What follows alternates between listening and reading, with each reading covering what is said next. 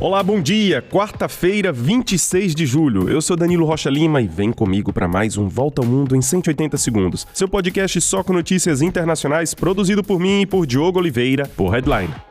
Começamos com notícias de uma contagem regressiva. Paris, de onde esse podcast é feito, se prepara para receber os Jogos Olímpicos e Paralímpicos daqui a exatamente um ano. Pela primeira vez na história, a cerimônia de abertura não será realizada em um estádio. Daqui a um ano, ela acontecerá nas águas do famoso Rio Sena, diante de 500 mil pessoas. Segundo o presidente francês Emmanuel Macron, a França está pronta e toda a organização das Olimpíadas de Paris está dentro do prazo. Por enquanto, por causa da guerra na Ucrânia, a participação da Rússia e de Belarus ainda não foi definida. E vamos continuar a falar da onda de calor que castiga o hemisfério norte. Na Sicília, sul da Itália, os termômetros chegaram a 48 graus e os ventos fortes espalharam diversos focos de incêndio, inclusive perto do aeroporto de Palermo, que teve que ser fechado. O governo pode decretar estado de emergência na ilha, que já conta três mortos por causa do fogo. Na Grécia, dois pilotos de um avião que também lutava contra os incêndios florestais morreram quando o aparelho caiu ao tentar apagar o fogo na ilha de Eubeia.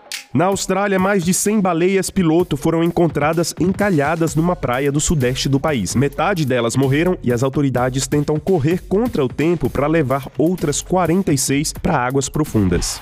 Em Bruxelas, na Bélgica, seis pessoas foram declaradas culpadas no julgamento do atentado da capital do país, que ocorreu em 2016. Esse ataque deixou 32 mortos. A sentença para os culpados será anunciada somente em setembro. Dentre eles está Salah Abdeslam, que cumpre pena já pelos atentados terroristas de Paris em 2015. Ele pode ser condenado à prisão perpétua.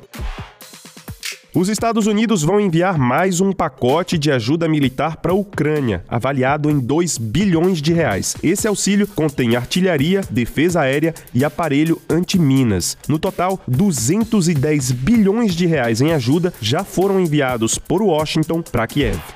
Olha, na China, mistério total. Depois de um mês desaparecido de eventos públicos, o chefe da diplomacia do país, Qin Gang, de 57 anos, e que estava no posto desde dezembro do ano passado, foi substituído por Wang Yi, que já tinha sido ministro das Relações Exteriores. Ninguém sabe do paradeiro de Qin Gang, que tinha costurado no mês passado a retomada das relações diplomáticas com os Estados Unidos.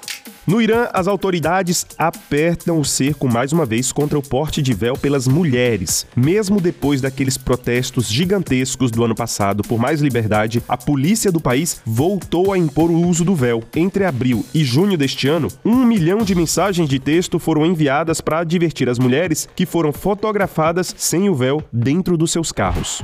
E a população do Japão está encolhendo. O país conheceu uma redução recorde enquanto que o governo luta para aumentar a taxa de natalidade do país. Em janeiro, o Japão contava 122 milhões de pessoas, ou seja, 800 mil pessoas a menos em relação ao ano de 2021. No segundo país mais velho do mundo, cerca de 30% dos japoneses têm mais de 65 anos.